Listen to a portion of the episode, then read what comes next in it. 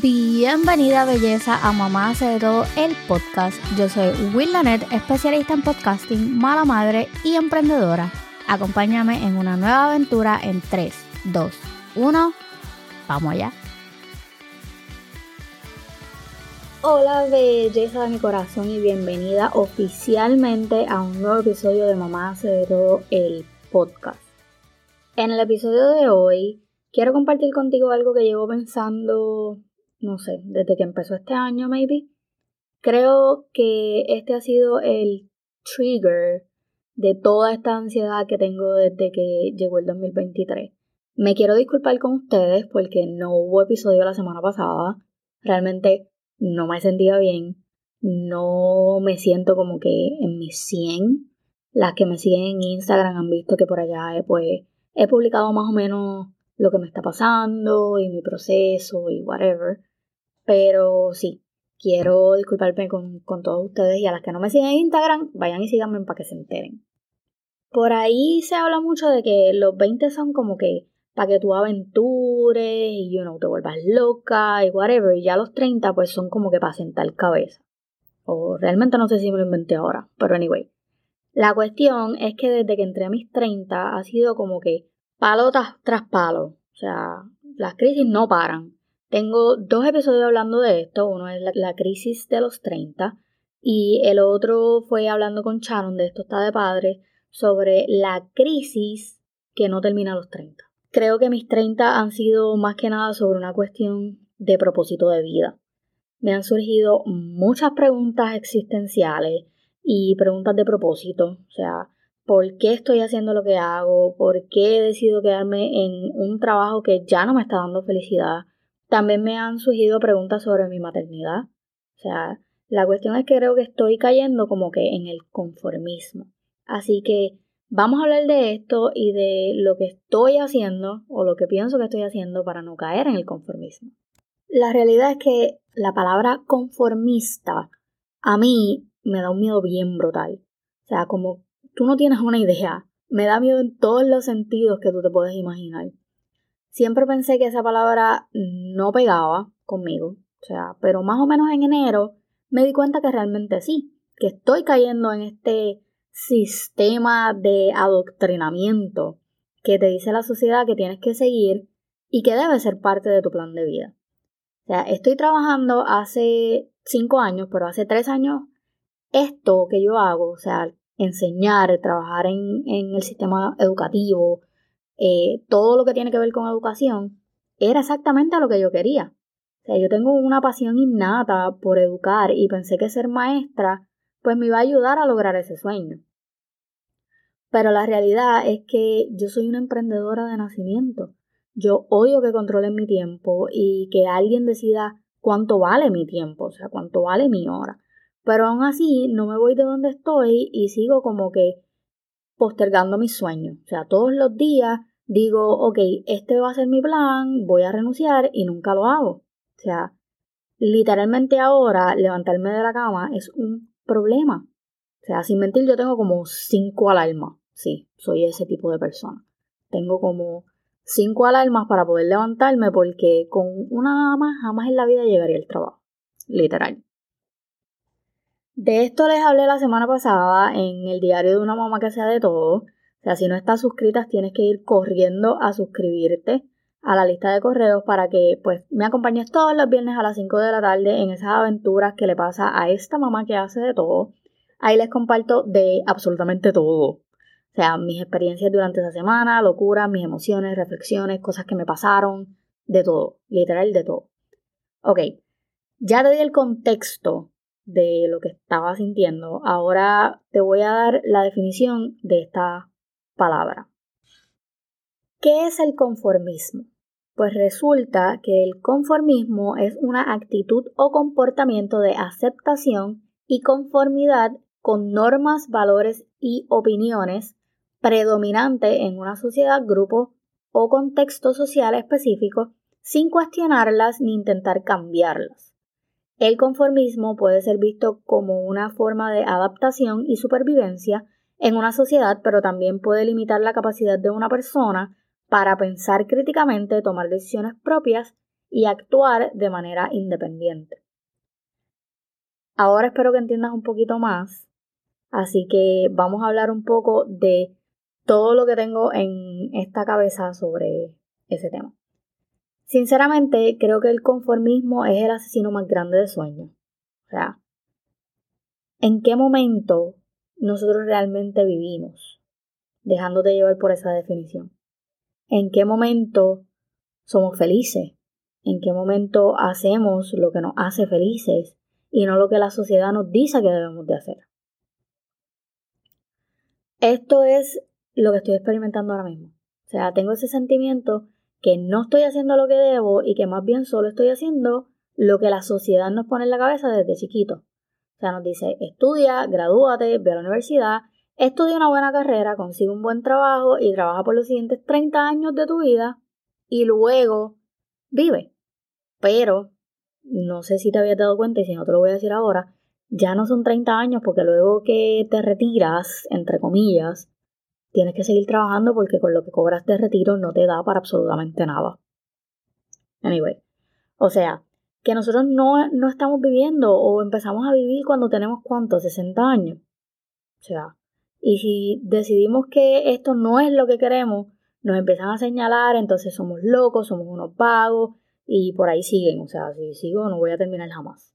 Porque según la sociedad, lo correcto es eso que te mencioné, es estudiar, graduarte, ir a la universidad, tener una buena carrera, conseguir un trabajo, trabajar 30 años y entonces luego viene el retiro y puedes hacer lo que te dé la gana.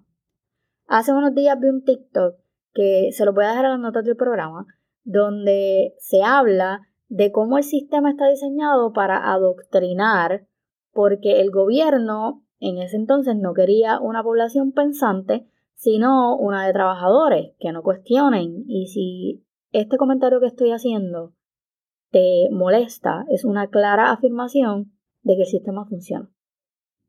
Y así me siento yo. O sea, yo estoy terminando de estudiar ahora porque llevo cinco años siendo maestra, pero el Estado dice que tengo que estudiar cuatro años en la universidad para que me paguen dos o tres pesos más y me den más responsabilidad y siga educando niños dentro de un sistema que va a repetir patrón y que yo sinceramente me rehuso a ser parte de, o sea, me rehuso a vivir luego del retiro, a no perseguir mis sueños y a seguir lo que dice una sociedad adoctrinada y no pensante. O sea, estoy o estuve o llevo mucho tiempo tratando de encajar en esta caja que te dice la sociedad que realmente yo no voy a encajar nunca porque no es mi manera de pensar. O sea, no es lo que yo realmente pienso y quiero y necesito en mi vida para ser feliz. O sea, yo no caigo dentro de ese estilo adoctrinado de pensamiento que le han impuesto a la sociedad. O sea, creo que todo el estrés que llevo desde que comenzó este año es eso. Yo no estoy dispuesta a seguir ese patrón y ya me está molestando y me incomoda seguir dando vueltas en eso porque yo yo tengo otras metas. Pero cada vez que me levanto eh, decidida a seguir mi sueño, ahí viene algo que es mucho más grande que me frena. ¿Y sabes qué? El miedo. Y no es el miedo al que dirán, o sea, es un miedo mucho peor. Es el miedo a mi potencial, a lo que sé, a lo que puedo hacer, es miedo a mí misma. Puede que eso suene como que es raro, pero la realidad es que me da miedo no saber cómo manejarme a mí misma y a mi conocimiento fuera de una estructura laboral. Tengo como que tantas cosas encontradas a la vez porque yo no quiero que nadie me mande, pero a la misma vez siento la necesidad de que alguien me diga qué es lo que tengo que hacer porque si no siento que ando como una gallina sin cabeza. Tengo tantos pensamientos a la vez que esto es lo que me ha llevado a caer en la depresión tan grande que tengo desde que comenzó este año. Y a lo mejor estoy hablando mierda, a lo mejor tú estás pensando por allá como que qué rayos le pasa a ella, o sea, quieres hacerlo o no quieres hacerlo, hazlo y ya.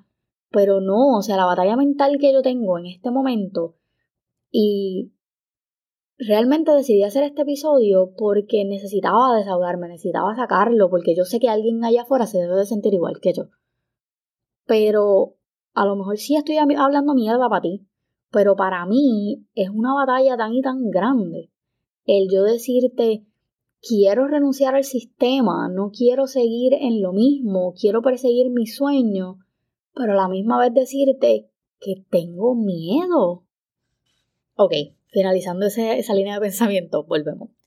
Yo sé hacer muchas cosas, o sea, demasiadas. Y no es por darme golpes de pecho, pero he pasado estos últimos quizás cinco años educándome y recogiendo conocimiento de absolutamente todo lo que puedo. O sea, yo tengo ADHD y esa es una de las ventajas más grandes, o sea, la habilidad de poder interesarme por muchas cosas a la vez y ser multitasking. A veces no es conveniente, porque así invito también me desmotivo por, ¿verdad? Me desmotivo. La cuestión es que hay demasiadas cosas y otras cosas a medias que he dejado. Pero esto me ha ayudado para trabajar con personas maravillosas, como ahora mismo estoy trabajando con un súper emprendedor que admiro muchísimo de Puerto Rico, como su community manager. Y estoy aprendiendo un montón. Y creo que esto también me ha ayudado a darme cuenta que realmente no es en la escuela donde yo quiero estar, sino trabajando por mis sueños. O sea, yo quiero ayudar a mujeres a que creen sus podcasts, quiero crear eventos, eh, quiero llevar información a todas esas madres de niños especiales y muchas cosas más. Ahora, la pregunta de los 64 mil chavitos es, ¿cómo voy a hacer para vencer todos esos miedos que tengo?